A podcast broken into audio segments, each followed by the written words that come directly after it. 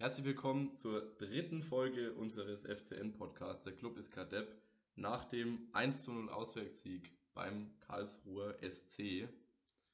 Auch von meiner Seite aus herzlich willkommen zur dritten Folge. Was haben wir zu sagen? Erstmal Ergebnis-Prediction. Hier vor dir sitzt der Experte. Glaubst du, dass Sky demnächst auf mich zukommt? Also alles andere wäre für mich sehr, sehr überraschend. Ähm, deswegen, ja, ich an, in Anlehnung an die letzte Folge müsste ich dich auf Händen tragen. Ich werde es jetzt aus logistischen Gründen nicht tun. Ähm, aber ich freue mich natürlich, dass du recht hast. Du könntest ja, du könntest ja auf Händen Lothar Matthäus raustragen. Würdest du dann lieber mich am Samstag in der Konferenz sehen? Ja, ich meine, Fränkisch, also, Fränkisch ein bisschen Dünnpfiff reden, das kriegen wir, glaube ich, beide ganz gut hin. Ja, gut, aber ich glaube, sein Fränkisch belustigt mich dann noch etwas mehr. Außerdem würde ich dich an meiner Seite verlieren. Das wäre ein herber Verlust, da würde ich nicht gerne mit Lothar Matthäus zusammen moderieren. Aber vielleicht ersetzt ja dann Lothar Matthäus mich hier. Ja, das wäre noch schlimmer. das wäre noch schlimmer. Nichtsdestotrotz, der Club gewinnt 1 zu 0 durch ein Tor in der 90. Spielminute von unserem besten Matze Möller-Dedi. Ja, unserem besten weiß ich nicht, ob ich es unterschreiben würde. Aber. Was ja. würdest du denn unterschreiben? Gib doch mal ein Statement ab. So auf Pressekonferenz. Was würde ich unterschreiben? Bei diesem Spiel würde ich unterschreiben, die Basics, die letzte Woche angesprochen wurden, wurden erfolgreich äh, eingeübt und abgerufen. Ähm, deswegen muss ich sagen, ähm, fällt mein Fazit zu dem Spiel deutlich positiver aus als zu dem Spiel letzte Woche, was ja auch selbstverständlich ist, rein wenn man das Ergebnis betrachtet. Mhm. Also die erste Hälfte hat mir deutlich besser gefallen als die zweite. Ähm, da haben wir zum Teil gut mitgespielt, standen hinten sehr, sehr dicht. Und ja, nach vorne kamen auch einige Akzente. Zweite Hälfte, ähm, ja, fand ich zum Teil etwas zerfahren, muss ich ehrlich sagen. Und auch ein bisschen zäh. Ob letztendlich das Ergebnis verdient ist, weiß ich nicht. Also 0-0 hätte zu dem Spiel eigentlich besser gepasst, aber wir haben es uns erarbeitet, deswegen nehmen wir das gerne mit. Wie siehst du es? Ja, wenn ich jetzt hier so ein Pressekonferenz-Statement abgebe, dann kann ich eigentlich das, was unser Trainer gesagt hat und auch der KSC-Trainer eigentlich ja, so wie es ist, kopieren. Es gibt zu dem Spiel meiner Meinung nach nicht viel zu sagen. Offensiv mau, aber nicht, weil es nicht möglich war, sondern weil einfach beide Teams richtig gut hinten gestanden haben. Also sowohl ja, Karlsruhe als auch wir diesmal, was, was wir dann später bestimmt noch hervorheben müssen, defensiv extrem gut gestanden. Hm, erste Halbzeit, ja, okay. Es, es war, die Defensive war halt wirklich gut. Zweite Halbzeit, äh, ja, zerfahren. Da war es dann auch nicht mehr so schön anzuschauen. Und das Tor, da haben wir halt, also meiner Meinung nach einfach mal Glück gehabt, aber auch ein bisschen erzwungen, weil es halt davor eine starke Einzelaktion war. Insgesamt beschwere ich mich über so einen Sieg natürlich nicht. Nur ich warne davor, dass wir den wieder als Grundlage dafür nehmen, dass jetzt die Riesenwende kommt. Denn dafür war es dann nach wie vor zu unsouverän und die, die Basics haben gestimmt, aber um halt ein Top 5 Team der zweiten Liga zu schlagen, und zwar souverän zu schlagen, ähm, muss einfach dann auch mehr uns einfallen als die weiten Bälle spielen und aus der Defensive. Ja, bedarf mehr, du, gebe ich dir vollkommen recht, aber ich sehe das eigentlich schon so, dass wenn wir das abrufen können, was in dem Spiel gut geklappt hat, dass man darauf auf jeden Fall aufbauen kann. Ja, das mit Sicherheit. Also mit der Leistung wirst du jetzt äh, keine Serie lostreten und also mit 1 zu 1 der gleichen Leistung ähm, und dann den HSV 5 zu 0 vom Platz fegen. Nee. Das mit Sicherheit nicht. Aber ich glaube schon, dass da Potenzial da ist, dass man auf, auf den auf dem kleinen Einmaleins des Fußballs, jetzt nochmal natürlich an, an unsere Traineräußerungen angelehnt, ähm, sehr gut aufbauen kann. Wir reden halt jetzt hier auch aus der Perspektive der Mannschaft, die 1-0 gewonnen hat. Wenn die 1 auf der anderen Seite der Anzeigetafel steht, reden wir hier wieder in einem ganz anderen O-Ton. Und wenn es 0-0 ausgeht, da dürfen wir uns genauso wenig beschweren. Also rein von der Leistung her betrachtet, okay, gut hinten, aber ähm, ich, also da muss trotzdem noch mehr kommen. Vor allem. Ja, mit Sicherheit, aber auch zu dem, was wir letzte Woche gesagt haben. Wir haben letzte Woche gesagt, uns ist es lieber, wenn wir mal ein Spiel sehen, das unentschieden ausgeht oder dass wir knapp verlieren, wo wir sagen, die, Hast Leistung auf dem, oder ich habe es gesagt, die Ja. Leistung auf dem Platz hat gestimmt. Und ich würde tatsächlich wahrscheinlich fast dieselbe Analyse, vielleicht mit etwas weniger Euphorie, Mhm. ähm, tätigen oder machen, ähm, wenn wir hier 1-0 verloren hätten oder mit einem Punkt nach Hause gefahren wären, glaube ich schon. Also ich habe ja vor dem, äh, vor dem Spiel gesagt, in der letzten Folge dann noch, das ist das Spiel, wo wir nochmal richtig punkten müssen. Ich fand, ich habe es eigentlich relativ treffend äh, damit gesehen, dass Karlsruhe ja nur den Aufwärtstrend hatte und keine überdominante Mannschaft war. In dem Spiel waren sie für mich ein Totalausfall, gerade nach vorne. Also defensiv haben sie sich jetzt beide wirklich nicht viel genommen, aber nach vorne ging eigentlich gar nichts beim KSC. Nur, wie gesagt, ich wollte nur davor warnen, wenn nämlich dieser weite Ball da kurz vor Schluss bei Karlsruhe, wenn die den machen, dann steht es halt 1 zu 0 für die. Ja, und dann dürfen wir uns trotzdem auch nicht beschweren. Ja, wir dürfen uns dann auch nicht beschweren. Nichtsdestoweniger, drei Punkte eingetütet. Ich glaube, sechs Punkte sind jetzt auf dem Relegationsplatz hinten, also mal wieder ein bisschen Luft. Ja, so viel im Allgemeinen. Wir können von mir aus gerne jetzt mal ein bisschen auf die Aufstellung und das Spiel im Einzelnen ähm, gehen. Sehr gerne. Doppelspitze.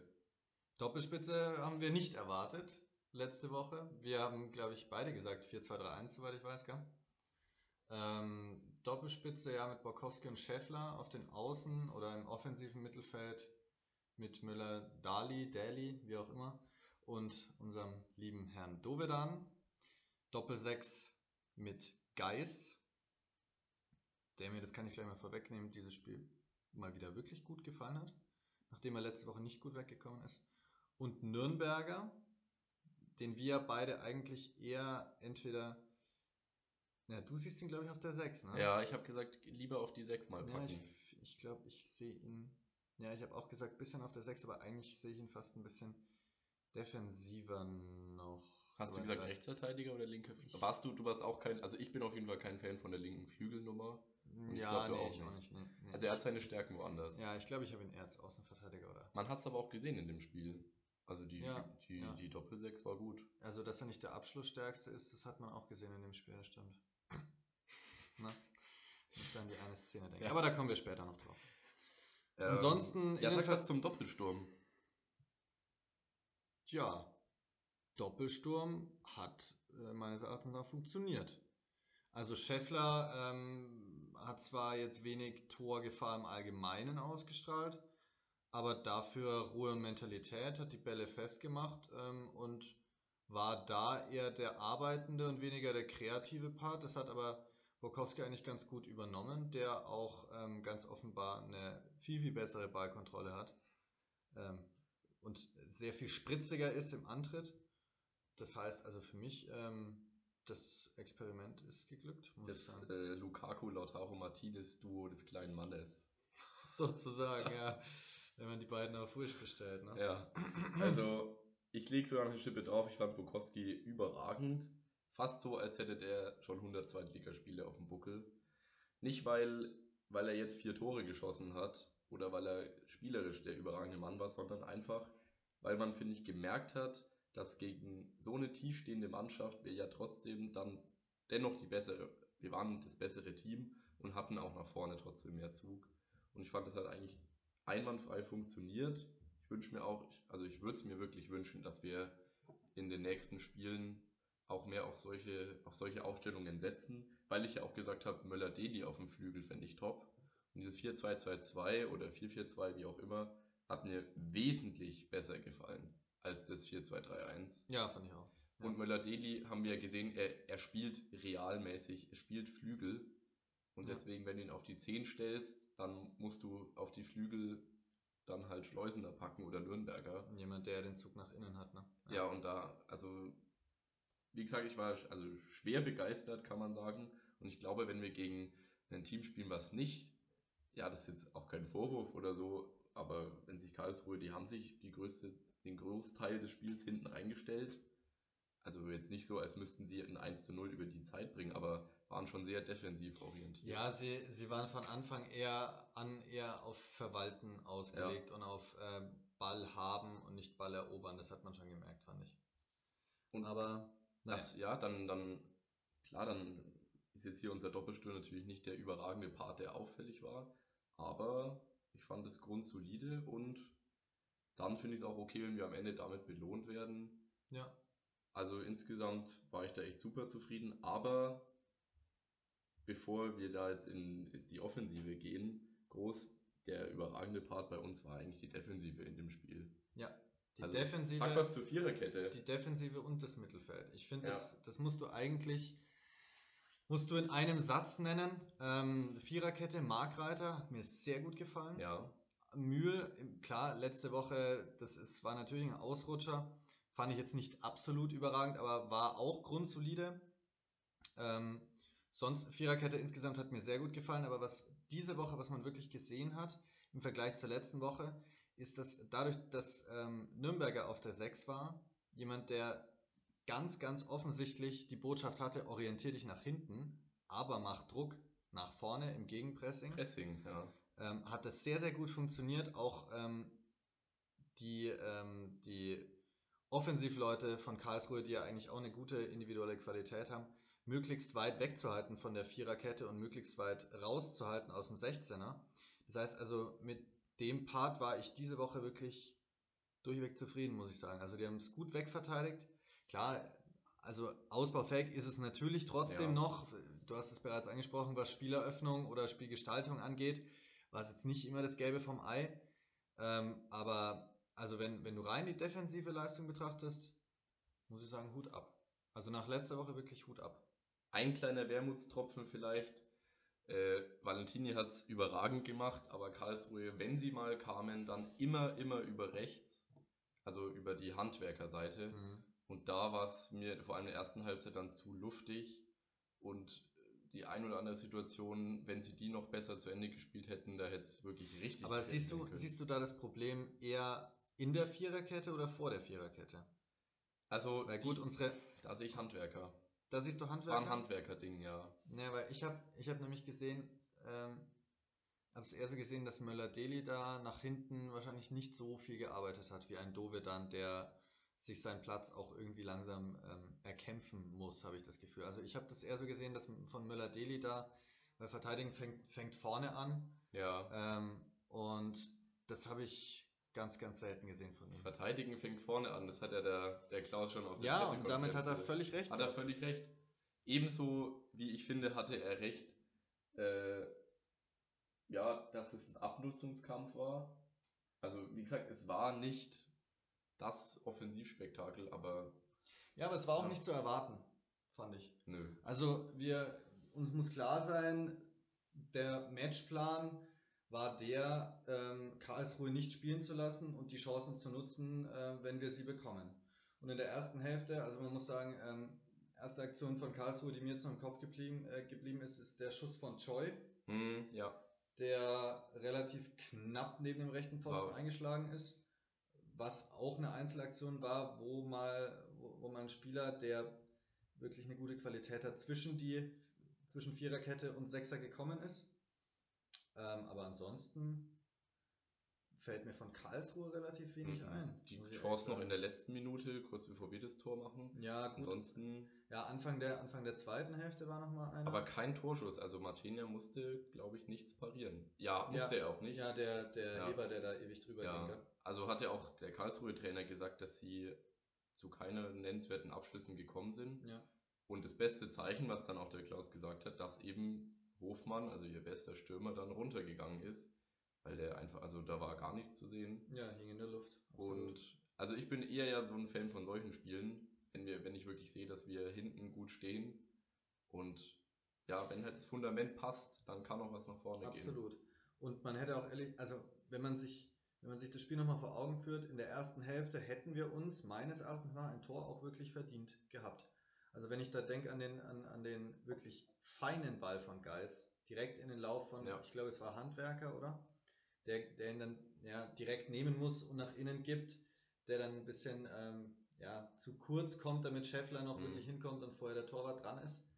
Ähm, oder die Szene, wo Dove dann, muss ich auch mal wirklich sagen, hat mir diese Woche deutlich besser gefallen. Deutlich Stimme besser. ich zu, ja. Auch, also mit Ball sowieso, aber äh, gegen den Ball auch. Sowohl Laufwege als auch ähm, ja, generell sein Verhalten. als Dove dann da den Ball erobert und den auf, auf Nürnberger legt. Muss der rein? Naja, also ich sag's mal so, in Anlehnung an einen relativ bekannten Club-YouTuber habe ich mir in dem Moment gedacht, ey Mann, Alter!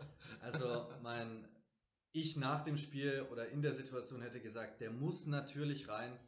Auf der anderen Seite ist auch klar erzwungenes Glück, dass du den Ball bekommst, aber also ich glaube, rein müssen, müssen wir nicht drüber sprechen, aber also wenn wir hier über, über ein Team sprechen würden, das um den Aufstieg in dieser Liga spielt, dann hätte ich gesagt, den muss man mhm. machen, aber weil ich uns da aktuell nicht sehe, würde ich sagen, den muss ich nicht machen. Der Schuss kam dann von Nürnberger. Ich würde zu der Situation sagen, wenn Dovedan da direkt schießt, was ich ihm auch empfohlen hätte, sehe ich die Wahrscheinlichkeit größer, dass er reingeht. Aber dann ist es auch für mich kein Muss-Ding. Wo er dann rüberspielt, ich meine, der Torwart hechtet einfach nur rein. Für mich ist es dann eher eine Glücksparade. Weil der Schuss kam, also ich glaube, der Torwart hat ihn irgendwie mit der Wade oder so dann gehalten. Mhm. Ich, wie du, wie du sagst, wenn wir hier, wenn es hier um mehr geht, sage ich jetzt mal, als um ja, das äh, hypothetische 1 zu 0 in der ersten Halbzeit, dann regen wir uns vielleicht hier mehr auf und nehmen auch den Spieler mehr in die Pflicht. Aber ich finde, man kann es in dem Fall, also ich verbuche es als Glück für den Torwart, dass er da irgendwie rankommt und äh, schreib's mal noch Nürnberger insofern gut, als dass er nicht der größte Torjäger ist. Ja. ja und ähm, es ist am Ende ja alles gut gegangen. Also ja, geschenkt, aber in Zukunft, wenn wir frei vom Torwart mit zwei Mann stehen, dann hätte ich auch nichts dagegen, wenn der reingeht und man nicht dann erst in der 90. erlöst wird. Ja, also, allerdings. Okay. Allerdings.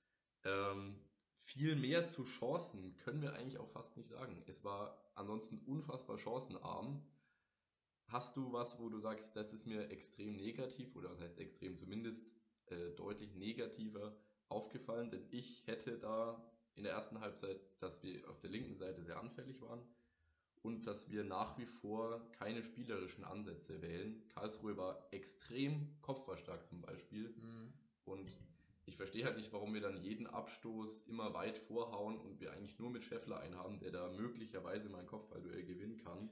Da hätte ich mir irgendwie mehr gewünscht. Mehr Kreativität im Spielaufbau, aber das bemängeln wir auch schon seit Ja, allerdings ah, muss ich dir recht geben, auf der anderen Seite ähm, glaube ich, hat es diese Woche auch tatsächlich ein bisschen was damit zu tun. Also wenn du Abstöße und sowas ansprichst, ähm, da den Matchplan eher umzusetzen, weil also Karlsruhe natürlich auch eine Mannschaft ist, die Pressing spielen kann und die sehr gut pressen kann.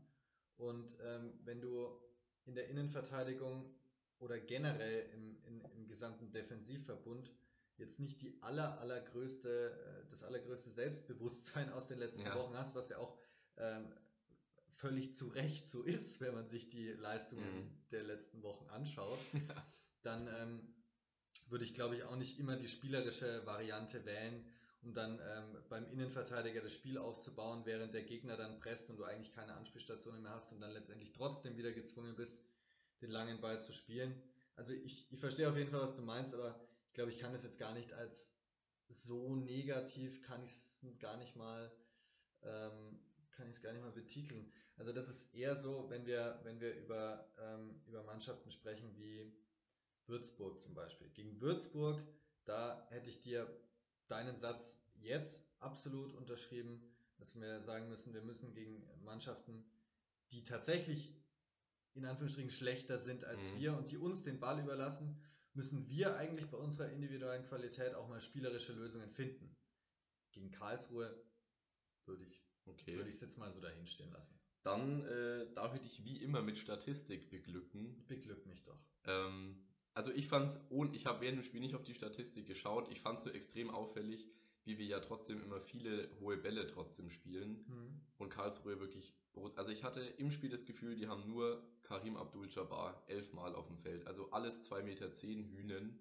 Die haben jedes Kopfballduell gefühlt verloren und Passquote, und jetzt ist eigentlich Zeit, sich anzuschnallen, 57% Passquote bei uns.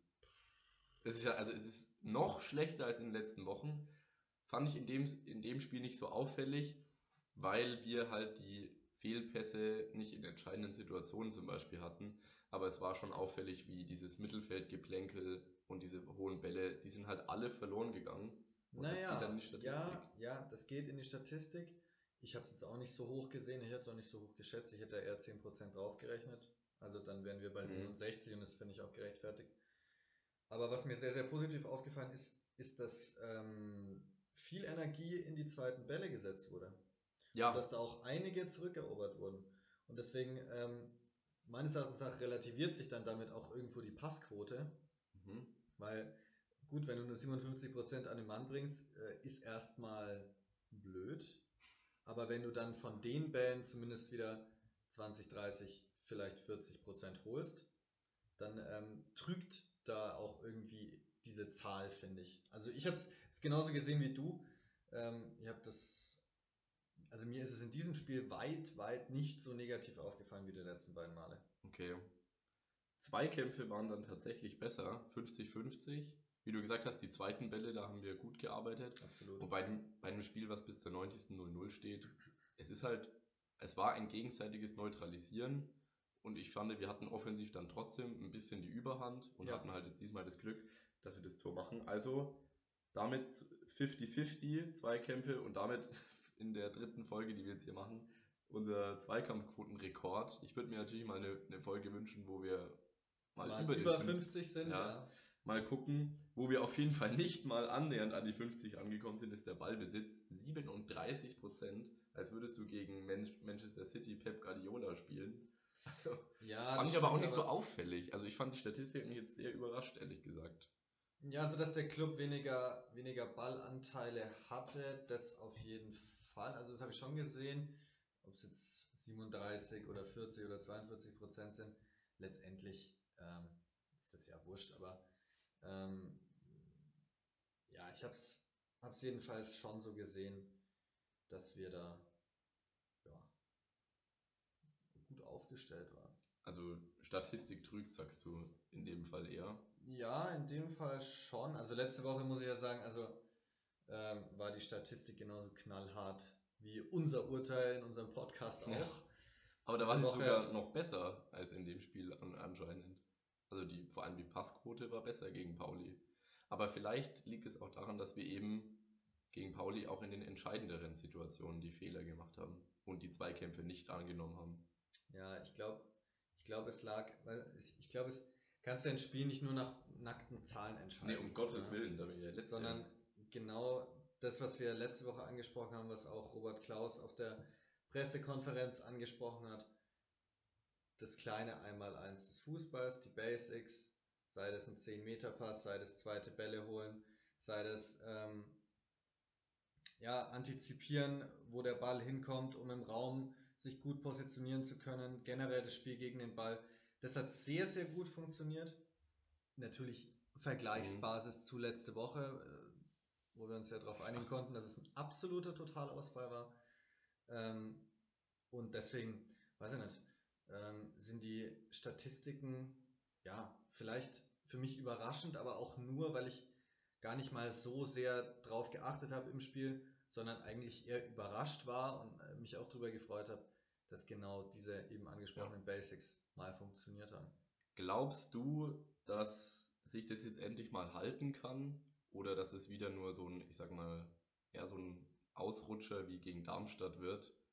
Weil ich fand zum Beispiel im Vergleich auch zum Darmstadt-Spiel, dass wir wirklich auch mal eine ordentliche Spielanlage hatten, dass wir halt, okay, gesagt haben, wir stehen hinten gut, was auch funktioniert hat mal. Ja. Und nach vorne, ja, das muss man dann fast ein bisschen aus der Bewertung rausnehmen, weil wir haben nach vorne schon versucht. Aber wenn halt der Tabellenfünfte mit acht Mann verteidigt, dann wird es halt auch schwierig. Und dann können wir auch nicht sagen, dass unser Sturm schlecht war in dem Sinne. Also erstmal zum Zweiten, was du gesagt hast. Ja, stimmt, dass die beiden Mannschaften sich wieder mal irgendwo neutralisiert haben, weshalb das Spiel in der zweiten Hälfte dann auch sehr, sehr zerfahren war und äh, Torraumszenen sowieso relativ rar. Aber da spricht's tatsächlich, muss ich mal sagen, erstens für den Matchplan und zweitens auch für unsere Offensive, dass aus dieser Neutralisation letztendlich dann doch unsere Offensive schon ein Stück hervorzuheben ist. Ähm, und eben die Darm, äh, nicht Darmstädter wollte ich schon sagen, die Karlsruher Defensive ähm, das eben nicht ganz ausgleichen konnte. Deswegen, klar, ähm, ist da viel passiert, was auch irgendwo sich ausgeglichen hat ähm, zwischen der Karlsruher Darm, äh, Karlsruher Defensive, sorry, ja. und unserer Offensive. Aber letztendlich kann ich schon sagen, dass ich mit der Offensive auch sehr zufrieden war. Vor allem, wie gesagt, eben schon mit der Aufgabenteilung. Und was du gesagt hast, ja, also ich glaube, man kann den Sieg gegen Karlsruhe und den Sieg gegen Darmstadt nicht unbedingt vergleichen.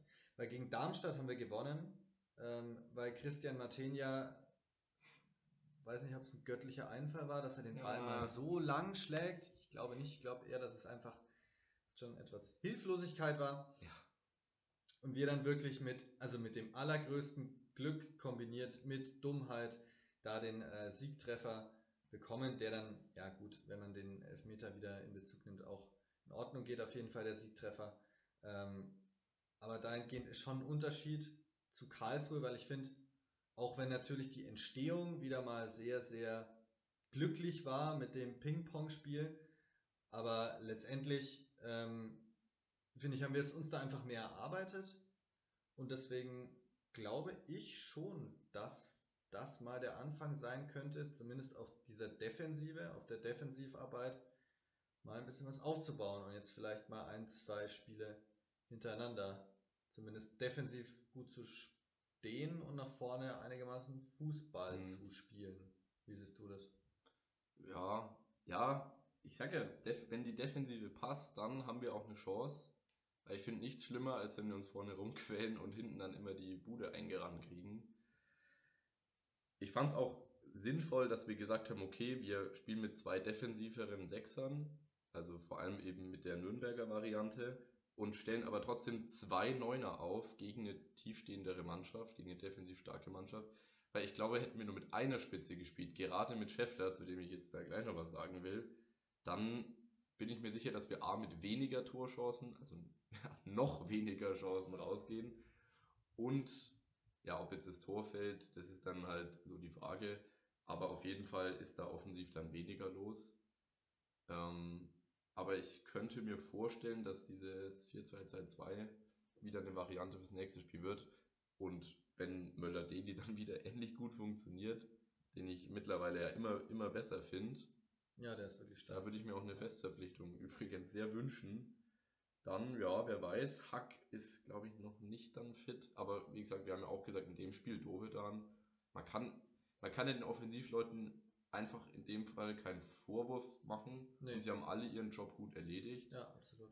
Und ähm, jetzt machen wir hier keine Live-Analyse, keine Live-Reaction, sondern wir können ja auch mal ein bisschen besonnener auf die Spiele draufschauen. Und auch wenn Dovedan hier immer gut sein Fett auch wegbekommen hat, äh, in dem Spiel gibt es einfach keine Grundlage zu sagen, äh, der war schlecht und nicht tragbar. Nee, absolut. Was nicht heißt, dass ich das für die anderen Spiele, wo ich es gesagt habe, äh, jetzt anders sehe. Da war es einfach so und der Mann hat auch noch viel Luft nach oben und auch steht für mich auch immer noch in der Bringschuld. Aber ja, in diesem Sicherlich. Wir, wir kommentieren ja Personalien im Zusammenhang mit Spielen. Ja. Und nicht Personen äh, im, im, Allgemeinen. Deswegen kann ich auch unterschreiben, ähm, hat mir gut gefallen in dem Spiel. Und was ich noch sagen möchte, natürlich, wir haben wieder mit zwei defensiven Sechsern gespielt, aber der große Unterschied zwischen Kraus und, ähm, und Nürnberger ist, dass Nürnberger ein deutlich, deutlich passstärkerer Sechser ist. Also Kraus ist eigentlich, ich würde mal sagen, wirklich ein reiner Sechser. Mhm. Und ich sehe, ja, Geist sehen wir sowieso eher auf der 62, wo jetzt dieses Mal mehr auf der 8 unterwegs war. Ja. Aber ich sehe auch Nürnberger mehr als ein Richtung, mehr Richtung 8, weil er einfach äh, nach vorne auch noch ein bisschen mehr kann. Das heißt, man hatte hinten ein bisschen mehr Variabilität, zumindest auf dem Papier, um dann auch nach vorne ähm, aus der Zentrale raus das Spiel ein bisschen zu lenken. Das war jetzt, wurde jetzt natürlich nicht immer ersichtlich, weil natürlich trotzdem immer noch sehr, sehr viel, wie wir schon gesagt haben, über lange Bälle geht. Aber das fand ich eine sehr gute Alternative. Also das hat ja. mir, die Doppelsechs hat mir gut gefallen. Wie ja bereits schon gesagt, der gesamte Defensivverbund kann man eigentlich nicht meckern. Ähm, das würde ich mir tatsächlich auch für die Zukunft wünschen wahrscheinlich, also das ist auf jeden Fall eine gute Lösung gegen halt defensiv starke Mannschaften, weil das ist, glaube ich, unsere spielstärkste und auch offensiv ausgerichtetste Sechs, die wir haben, mit Nürnberger und Kraus. Das stimmt. Äh, mit Nürnberger und, und Geis. Ja. Äh, siehst du Geis hier praktisch unangefochten gesetzt? Weil ich könnte mir vorstellen, gegen richtig offensiv stark, wo wir wissen, okay, da werden wir vermutlich auch mal hinten eingeschnürt, würde ich weiterhin darauf plädieren, auch mal Behrens eine Chance zu geben. Meinst du, wir sollten es Gegner abhängig machen, dass vielleicht auch mal Kraus und Behrens dann so eine ultra-defensive 6 bilden? Oder Also da du, sie was du, einspielen lassen? du siehst halt Behrens deutlich defensiver als ich. Ich sehe Behrens eigentlich eher zwischen der 8 und fast schon der Zehn? 10, ja.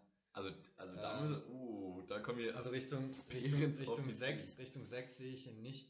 Und nein, ich würde mich auch nicht dafür. Naja, naja es, es ist eine schwierige Frage. Gegner Also hättest du mich, hättest du mich das letzte Folge gefragt, was du auch getan hast, habe ich gesagt, ja, also jetzt sind wir eh äh, übertragenen Sinne Ground Zero, Ja. dann können wir jetzt auch mal sowas ausprobieren.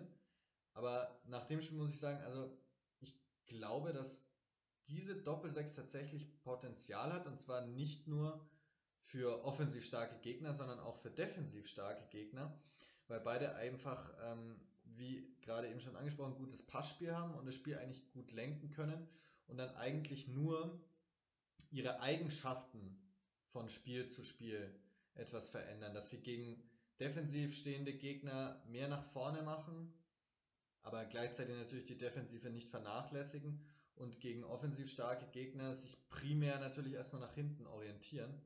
Ähm, also dass es praktisch matchplanabhängig ist. Dazu würde ich jetzt tendieren, und nicht personalabhängig. hm. Weiß nicht, wie du das siehst. Du siehst ja Behrens auf der 6. Ja, ich sehe den sehr weit hinten. Ja, keine Ahnung, also vielleicht, aber wenn du sagst, du siehst ihn so weiter vorne, dann müsste er ja mehr Tempo eigentlich mitbringen. Und ich sehe ihn halt wirklich, also alles, was kein Tempo hat, mal so auf also ganz Kreisliga-Weisheiten, was kein Tempo hat, kommt hinten rein. Ich weiß, dass wir in Zeiten leben, wo auch hinten Tempo gefordert ist, aber wenn, dann sehe ich Bären schon auf einer 6 kombiniert mit Gegner abhängig, einem spielstarken oder einem zweiten defensiven Sechser. Ja, da hast du zwar recht, aber in einer Sache nicht. Und zwar, ich sehe Behrens vom Spielstil eher Richtung einem Müller zum Beispiel. Einem Müller, der eigentlich auch, der auch kein Tempo mitbringt, nicht der beste, äh, körperlich stärkste ist, einen einigermaßen guten Pass hat. Dribbling müssen wir nicht drüber reden, müssen wir auch bei Behrens nicht drüber reden. Aber der vor allem für die Räume da ist. Behrens Der- als der- Raumdeuter. der, der, der, gute, der, der gute Räume aufmacht. Einfach Ah. weil, er, weil er viel unterwegs ist auf dem Spielfeld und auch mal ein, zwei Gegner auf sich drauf ziehen kann. So würde ich ihn eher sehen. Aber das ist ja unabhängig von unserer Sechser-Diskussion. Ich sehe ihn jedenfalls nicht auf der Sechs. Also du merkst, wie ich mein Gesicht verziehe, wenn ich höre, dass Behrens ein zweiter Müller sein soll. Denn Ich habe gesagt, vom, vom Spielertyp ähnlich. Kein Ja, zweiter gut. Müller. vom Spielertyp äh, ähnlich ist Dove dann auch einem Neymar, weil er ein kleiner Dribbel starker Flügelspieler ist. So. Aber deswegen, da haben wir ja auch gar keinen Vergleichswert. Ja. Naja, Ja. aber das würde ich jetzt nicht sagen. Ich sehe Dove dann eher äh, vergleichbar mit einem Shakiri. Also eher auf der Bank verrottend. Naja, Das ist nämlich offiziell der Shakiri-Spielerstil. wie dem auch sei. Ja. Ähm, dann möchte ich noch einen Case aufmachen für ein heißes Thema. Glaub, also ich, nach dem Spiel sehe ich Borkowski, Borkowski aktuell vor Scheffler. Mir hat Scheffler, gut, er hat Bälle festgemacht und so weiter und er ist auch nicht der, der runtergenommen wurde, wonach ja der Klaus auch gefragt wurde. Aber ich fand den Borkowski wesentlich stärker und es gibt Situationen und ich habe so die, die leise Befürchtung, dass mich das in Zukunft auch mal ernsthaft nerven könnte, dass Scheffler einfach so unfassbar schwerfällig nach vorne ist und wir einfach wenig Technik da vorne haben und nur so einen Durchbruchsstürmer, den wir eigentlich nicht bedient kriegen. Das heißt, in einem 4-2-3-1 siehst du Borkowski aktuell vor Scheffler? Ja, ich weiß nicht, die beiden bilden halt irgendwie so eine Symbiose. So, weißt du, ich finde, wenn Naja, Borkowski gut. mit Scheffler spielt, dann ist Borkowski umso stärker. Wenn Scheffler alleine spielt, ist er halt, ja, unsere Neuen so. Dann ist ja auch klar, dass das Spiel auf ihn zentriert ist. Aber egal, wie wir es in letzter Zeit gespielt haben, da kam jetzt nicht viel. Also ich finde es schon mal ein bisschen zu früh von einer Symbiose sprechen zu können. Es hat jetzt mal ein Spiel Ja. gut funktioniert und darauf kann und sollte man aufbauen. Symbiose, das würde ich jetzt noch nicht unterschreiben. Äh, wir warten mal ab. Sehe ich Scheffler vor Borkowski? Eigentlich nein. Eigentlich nein, muss ich sagen. Borkowski, zwei Spiele gut. Ähm, ein Tor hat er gemacht. In dem Spiel war er jetzt auch stark. Aber ich glaube fast, gut, da muss ich dir dann vielleicht auch wieder meine, meine Symbiose-Äußerung hier ein bisschen zurücknehmen. Ja. Weil sicherlich, ich glaube, Borkowski, um seine Stärken ausspielen zu können, sein Dribbling und auch seine Spritzigkeit, braucht er jemanden neben ihm, der halt abräumt, äh, Kopfbälle holt, Bälle festmacht. Und das macht Scheffler gut. Ähm, in einem 4-2-3-1, also Da mit einer. Spitze, Mhm. ähm, sehe ich auch Nee, Scheffler auf jeden, auf jeden Fall vorne. Da schon. Natürlich, da muss man ganz ehrlich sagen, hat man aus den letzten Spielen gesehen, da ging sowieso kaum was nach vorne, Ja. aber das liegt auch nicht immer an Scheffler, Ja. de- dem, dem man, weißt du, dem kann man vorwerfen, gut, der machst jetzt nur alle, je- jeden zweiten Ball machst du nur fest. Aber wenn halt niemand nachrückt, wenn niemand im, ähm, im Spiel nach vorne da ist, um Anspielstationen dann für Scheffler auch zu bilden, dann ist klar, dass er nicht so funktionieren kann. Aber du hast recht, also ich finde es auch eine sehr, sehr interessante Kombination. Scheffler und Burkowski, ich würde mir das auch fürs nächste Spiel auf Ja. jeden Fall wünschen, um das schon mal vorwegzunehmen. Ähm, ja, sie ergänzen sich gut, Symbiose, Mal sehen. schauen wir mal. Aber Potenzial zur Symbiose. Potenzial ist da, das stimmt. Du hast natürlich recht, im 4-2-3-1 funktioniert Bukowski nicht. Haben wir auch gesehen. Was mich viel mehr interessiert, Oh, angenommen ein Low-Camper ist fit, mein Mann. siehst du Low-Camper vor Burkowski? Nee, aber weil er nicht seine Position spielt. Naja, wir haben auch öfter mal Doppelspitze mit Low-Camper und Scheffler gespielt und die hat wunderbar funktioniert. Also, ja, es sind ja dann ähnliche Spielertypen, sagen wir mal. Ja. Ich würde sagen, es kommt darauf an, wenn sowohl Hack als auch Lohkämper wieder fit sind, dann haben wir endlich mal eine sogenannte Qual der Wahl vorne, weil wenn wir dann 4-2-2-2 spielen, können wir entweder sagen, okay, wir packen Hack und Lohkämper auf die Flügel, Bukowski, Scheffler im Sturm und lassen Müller-Deli draußen, oder es ist halt dann Bukowski draußen, wenn äh, Lohkämper dann auf, äh, im Sturm spielt. Ich glaube, funktionieren kann beides. Jetzt hast du mich natürlich drauf gebracht, dass wir das ja schon so gespielt haben. Und das waren eigentlich, die, war die Phase in der Saison, wo wir, wo wir die meisten Spiele am Stück gewonnen haben und wo wir den besten Offensivfußball gespielt haben. Ja, absolut. Das Problem ist halt, dass Scheffler dazu neigen kann, dann mit einem zweiten Stürmer, der so ein bisschen das Spiel, Spielen für ihn übernimmt, auch leicht mal untergehen kann. Zumindest für den Zuschauer ist natürlich klar, dass der dann wichtig ist fürs Bälle festmachen und so weiter. Aber am Ende wird halt der Stürmer auch nach seinen Scorern bewertet. Und wenn sich herausstellt, okay, das 4-2-3-1 mit, mit Scheffler auf der 9 funktioniert nicht und wir spielen immer Doppelsturm, dann heißt es ja, dass Scheffler alleine nicht die Durchschlagskraft hat. Und wo sollen dann die Scorer herkommen? Vom zweiten Stürmer oder eben von unseren Flügelspielern? Und deswegen, ich, ich will es zumindest nur mal dafür festhalten, ich sehe da eine Gefahr, dass langfristig da das, äh, ja, so ein bisschen unsere, unsere Hoffnung, dass wir da mal wieder so einen richtig starken Stürmer vorne drin haben, dass das vielleicht nach hinten losgehen könnte, wenn wir jetzt auf die Idee kommen, dieser Doppelsturm ist jetzt das Ding. Mhm. Aber, und da muss ich natürlich jetzt auch konsequent bleiben, ich habe mich ja als äh, ja, kein Fan dieser Verleihnummer von RB Leipzig geoutet, sprich Kraus und Bukowski jetzt im Einzelnen. Und deswegen wäre es mir auch lieber, wenn wir sagen, wir probieren langfristig ein 4-2-3-1 und bringen Bukowski als Joker, bringen Kraus als Joker und etablieren die Geis Nürnberger 6 und schauen, dass wir halt Scheffler installiert kriegen mit Lohkämper vorne. Das wäre mir natürlich deutlich lieber. Aber ich meine, wenn du sechs Punkte vor den Abschiedsrängen stehst, dann geht es nicht darum, was ich gern sehen will, sondern was halt am Ende uns die drei Punkte einbringt. Und wenn Bukowski jetzt einen Lauf hat oder halt weiter stark spielt, Weißt du, auf wen wir sechs Punkte Vorsprung haben? wer steht auf der 16? Sand Nein, wer steht denn da? Osnabrück? Die Frage ist, gegen wen spielt der Club nächste Woche? Ja, das, das ist das, äh, das Spiel des Aha. Ja, Gegen Braunschweig. die Beides. stehen auf der 16. Sechs Punkte Vorsprung Stimmt. auf Braunschweig. Und nächstes Spiel gegen Braunschweig. Ist es Samstag, ist es Sonntag? Ich glaube, es ist Samstag Äh, wieder um 13.30 Uhr. Nee, Was heißt wieder, aber mal wieder. Samstag. Ja, wisst, ihr, wollen, gehen wir zum Ausblick auf das Braunschweig-Spiel. Ich glaube, wir haben dazu einiges trotzdem noch zu sagen, denn eigentlich gibt das Karlsruhe-Spiel nicht mehr viel her. Wir haben jetzt gesagt, wir haben ein gutes Fundament, hinten gut, nach vorne der Doppelsturm, interessante Option. Hat jetzt in dem Fall noch nicht so gut gefruchtet, einfach äh, aufgrund des Gegners, den wir hatten. Aber mit der Leistung können wir, glaube ich, gegen Braunschweig guten Gewissens reingehen. Absolut, oder? absolut. Ich, ich glaube, wenn wir bis in die letzten 20 Minuten nicht äh, zwei Gegentore ähm, bekommen, dann können wir auch fast jedes Spiel noch gewinnen, weil die letzten 20 Minuten komischerweise immer die besten sind. Ja, ja. Alright, dann Braunschweig. Das Braunschweig-Spiel. Es ist tatsächlich der Sonntag, 13.30 ah, schon wieder der Sonntag. Heimspiel. Gefährlich, denn das ist ein Spiel, wenn wir da unentschieden spielen, sind wir nicht zufrieden. Und wenn wir verlieren, dann sitzen wir hier mit der gleichen Mine wie im Pauli-Spiel. Es stimmt. Befürchte ich mal. Also ich würde es nicht, wie das, wie ich das beim St. Pauli-Spiel gemacht habe, würde ich es nicht als Sechs-Punkte-Spiel ausschreiben.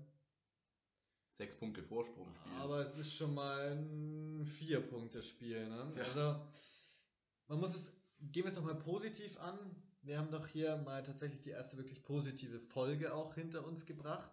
ja, das ist richtig. Sehen wir es positiv, wenn wir es gewinnen, dann haben wir neun Punkte auf den 16. und dann sind wir fürs erste Mal nicht mehr so schlecht dabei. Nee.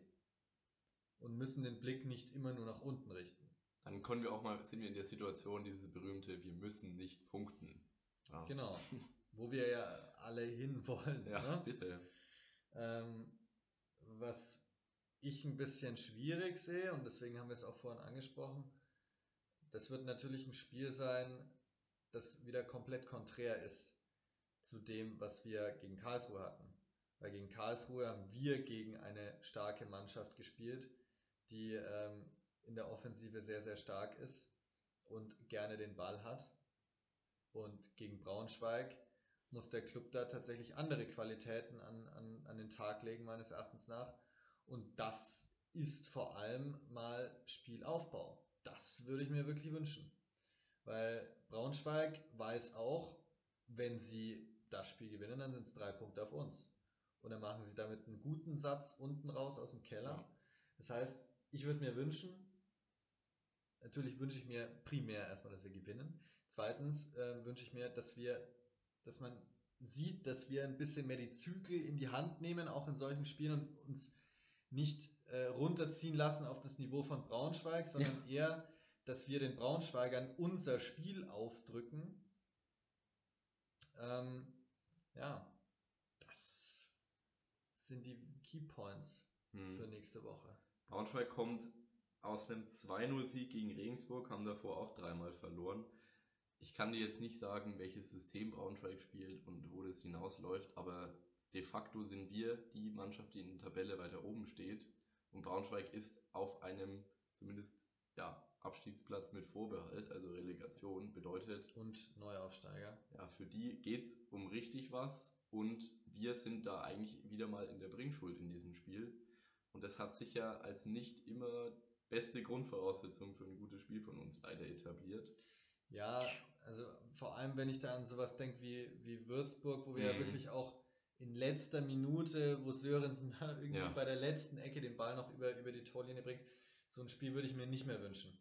Also auch, selbst wenn dieses Spiel unentschieden ausgeht, aber ich sage gut, wir haben den Gegner bespielt, wir hatten in der Box einfach zu wenig ja, Glück auch irgendwo, wahrscheinlich treffen wir dann wieder Fünfer in Posten, aber nicht ins Ja. Tor, ähm, wäre ich schon zufrieden. Einfach nur, um da tatsächlich dann wieder mal eine positive Entwicklung zu sehen. Wir haben jetzt mehrfach schon festgehalten, offensiv starker Gegner, haben wir gut dagegen gehalten, haben uns nicht auf deren Spiel oder ähm, ähm, darauf eingelassen, deren Spiel zu verteidigen, sondern das hat sich neutralisiert, das war sehr, sehr positiv. Jetzt sind wir, wie gesagt, in der Bringschuld, wie du es eben auch gut analysiert hast, finde ich, dass wir jetzt meinem Gegner einfach unser Spiel aufdrücken. Welches Spiel würdest du ihm gerne aufdrücken? Was ist unser Spielplan? Ja, ich würde mich freuen, wenn unser Spiel nicht mehr lange Bälle auf Scheffler sind und hoffen, dass irgendjemand durchläuft. Sehr stark. sondern ähm, ein starkes Flügelspiel, was wir auch haben, mit, ähm, mit einem asymmetrischen Linksverteidiger zum Beispiel. Nee, Schmarrn, wieder. aber mit, nee ähm, dass wir nach vorne vor allem über die Flügel kommen. Ähm, es müssen gar nicht mal immer nur die offensiven Mittelfeldspieler sein, sondern auch mal die Außenverteidiger. Das hat man in dem Spiel hat man da auch schon Ansätze gesehen gegen Karlsruhe, wenn dann Handwerker mal einen guten Laufweg hat und ähm, Geist den, den Raum sieht und den Pass spielt. Ähm, wenn ich solche Aktionen öfter sehen würde, das würde ich gerne das Spiel des ersten FC Nürnberg nennen. ja. Oder was sagst du? Ja, kommt drauf an, wie wir, wie wir wieder spielen. Also aufstellungstechnisch hätte ich gerne eine Kopie mit der Variable Hack, vielleicht für Dovedan.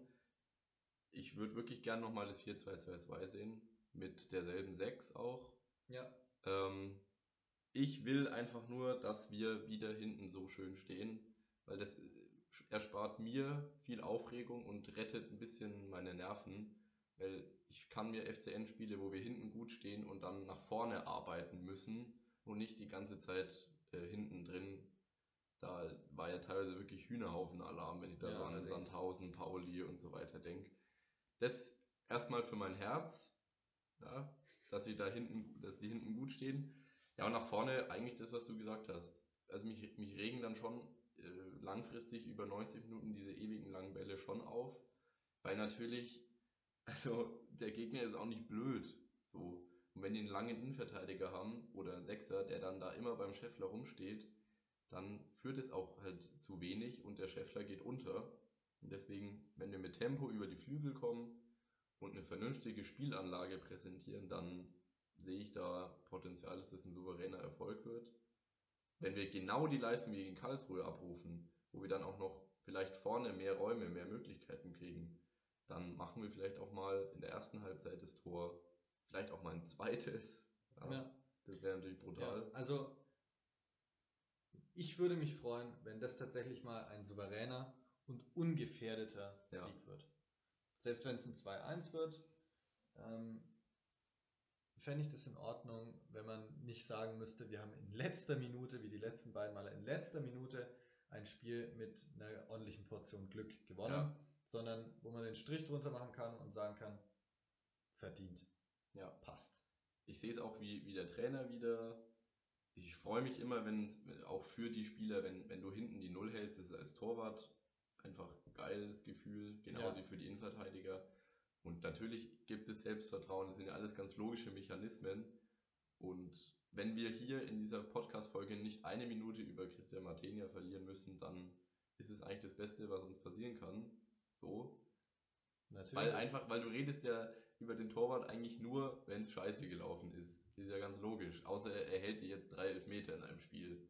Ja, so. ja, klar. Also, das ist jetzt hier nicht im Sinne von, ich will nie über Christian Martina reden, aber wenn du nicht über den Torwart sprechen musst, ist natürlich grundsätzlich mal besser. Ist besser für Spieler. Ja. hast. Aufstellung, also ich sag 4-2-2-2 nochmal bitte. Mit Hack vielleicht. Was sagst du? Ja, ich kann das eigentlich komplett so unterschreiben. Also falls ähm, Valentini sich nicht in der Zwischenzeit schon wieder irgendwelche Ja. Muskeln zerrt und wir dann mit Oliver Sorg spielen müssen. Ich würde mir Valentini wünschen, wie du gesagt hast, Ja. ein starkes Spiel von ihm auf jeden Fall. Halt leider etwas verletzungsanfälliger immer mal wieder. Ähm, ansonsten denke ich, Hack wird noch nicht fit sein. Deswegen schätze ich fast, dass wir, dass wir die Kopie Hm. aus dem jetzigen Spiel spielen werden. Oder was ich mir auch vorstellen könnte, ist vielleicht, dass wir doch ein 4-2-3-1 spielen. Ja, ja, nee, nee. Die Doppelspitze hat gut funktioniert. Deswegen hoffe ich auch, dass die ähm, so gespielt wird nächste Woche und vielleicht mit dem Hack dann wieder von der Bank. Hm. Zumindest für die, letzten, für die letzten 20 Minuten. Schleusener wurde sogar eingewechselt im Karlsruhe-Spiel, das habe ich nicht mal mitgekriegt mehr. Das habe ich auch nicht mitgekriegt. Also der einzige Wechsel, der mir noch in Erinnerung ist, ist glaube ich, dass ähm, Burkowski raus ist für Kraus. Das muss Ja. irgendwann der, so Mitte der 80. Ja, ja. Minute sein, 85 oder 86, wo ich mir dann dachte, will er jetzt absichern bei einem 0-0? Naja. Aber Halten wir es mal so fest. halten wir es mal so fest. Was sagst du? Für Ergebnis? Wie spielen wir nächste Woche? Also Heimspiel. Hm. Ich sage, wir halten die Null hinten und wir machen mit dem wenn wir eine ähnlich gute Leistung abrufen, wird es ein 2-0 Heimsieg. 2-0 Heimsieg würde ich unterschreiben. Ich bin da etwas pessimistischer wie immer. Ich sage, das wird ein 1-1. Es wird kein absoluter Grottenkick. 1-1? Ja. Oh nee. Wird ein abs kein absoluter Grottenkick, aber es wird ein. Ähm, ich glaube, ja, mein Gefühl sagt mir, dass es keine Steigerung zu dieser Woche wird. Also vertrauen können wir nicht drauf. Ich, wir müssen hier auch ja immer ein bisschen die, den Wind aus den Segeln nehmen, weil gegen Darmstadt dachten wir auch, dass es vielleicht irgendwie sich bessert. Hm. Aber ich habe irgendwie ein anderes Gefühl nach dem Spiel. Wir werden es dann sehen. Bei einem 1-1 trage ich dich nirgendwo hin. Ich trage dich höchstens hier wieder her. Und dann sehen wir und hören wir uns zur nächsten Folge, oder? Ja, auf jeden Fall. Alles klar. Vielen Dank fürs Zuhören. Vielen Dank fürs Zuhören und Servus. Servus.